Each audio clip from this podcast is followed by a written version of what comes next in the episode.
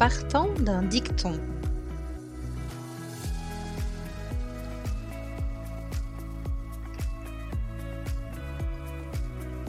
Est-ce que je peux être franche avec toi?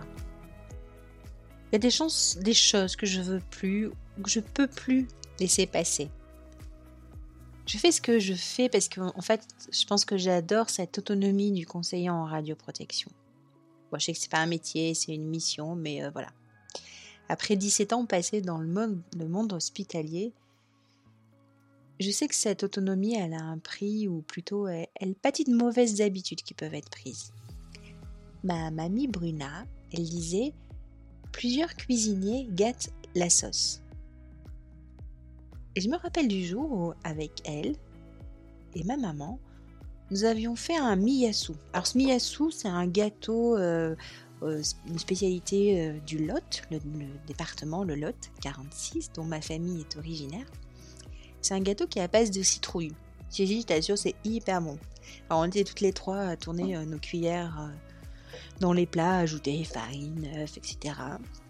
Il faisait super beau, on était dans la maison familiale, il y avait beaucoup de monde, alors je pense que ça devait être pour la Toussaint ou pour Noël. Je sais pas, tu vois, vu que y avait, c'était la saison des citrouilles et qu'il y avait beaucoup de monde, nous étions rassemblés en famille, ça devait être une fête. Bref, alors nous voilà toutes les trois. Nous voilà toutes les trois à touiller, euh, à faire notre gâteau, le même gâteau, très fier, un peu dans la transmission, tu vois, trois générations. Et au moment de la dégustation, euh, quelle déception, le gâteau est immangeable. En fait, nous avions oublié tout simplement le sucre. Trop de cuisiniers gâtent la sauce, disait mamie Bruna, et elle a bien raison, parce qu'en fait, quand tout le monde s'occupe de tout, eh bien, personne ne fait rien. Alors toi, conseiller en radioprotection, selon le Code de la santé publique, tu as un certain nombre de champs sur lesquels tu dois apporter des conseils à ton employeur. Tout ça, c'est répertorié dans l'article R1333-19 du Code de la santé publique.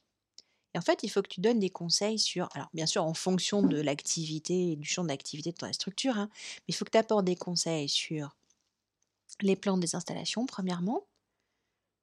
Deuxièmement, la vérification périodique de l'efficacité du contrôle interne, des procédures, des dispositifs.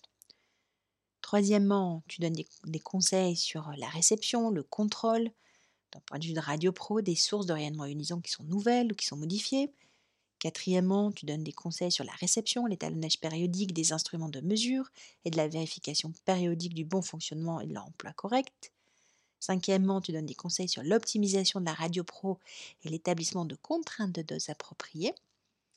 Sixièmement, tu donnes des conseils sur la définition du système d'assurance qualité qui a été mis en place au sein de ton établissement. Septièmement, tu donnes des conseils sur la définition du programme de surveillance radiologique des effluents et de l'environnement. Huitièmement, tu donnes des conseils sur la modification des modalités de gestion des déchets radioactifs. Neuvièmement, tu donnes des conseils sur la définition des dispositifs, des dispositions relatives à la prévention des ESR, tu sais, fameux ESR, événements significatifs en radioprotection, sur les enquêtes et sur les analyses relatives à ces événements, et bien sûr sur la définition des actions et des plans d'action qui en découlent. Dixièmement, tu donnes des conseils sur la préparation aux situations d'urgence radiologique. Et onzièmement, enfin, tu donnes des conseils sur l'élaboration d'une documentation appropriée en matière notamment d'évaluation préalable des risques et des procédures écrites. Et enfin, tu exécutes ou tu supervises la mise en œuvre des mesures que je viens d'énoncer. En fait, c'est toi qui décides. Parce que trop de cuisiniers gâtent la sauce. Ce sont tes missions à toi de donner ces conseils. Comment tu décides, toi? J'adorerais t'entendre. Laisse-moi un vocal sur mon profil LinkedIn. Tu me cherches, Stéphanie Mora, tu vas me trouver.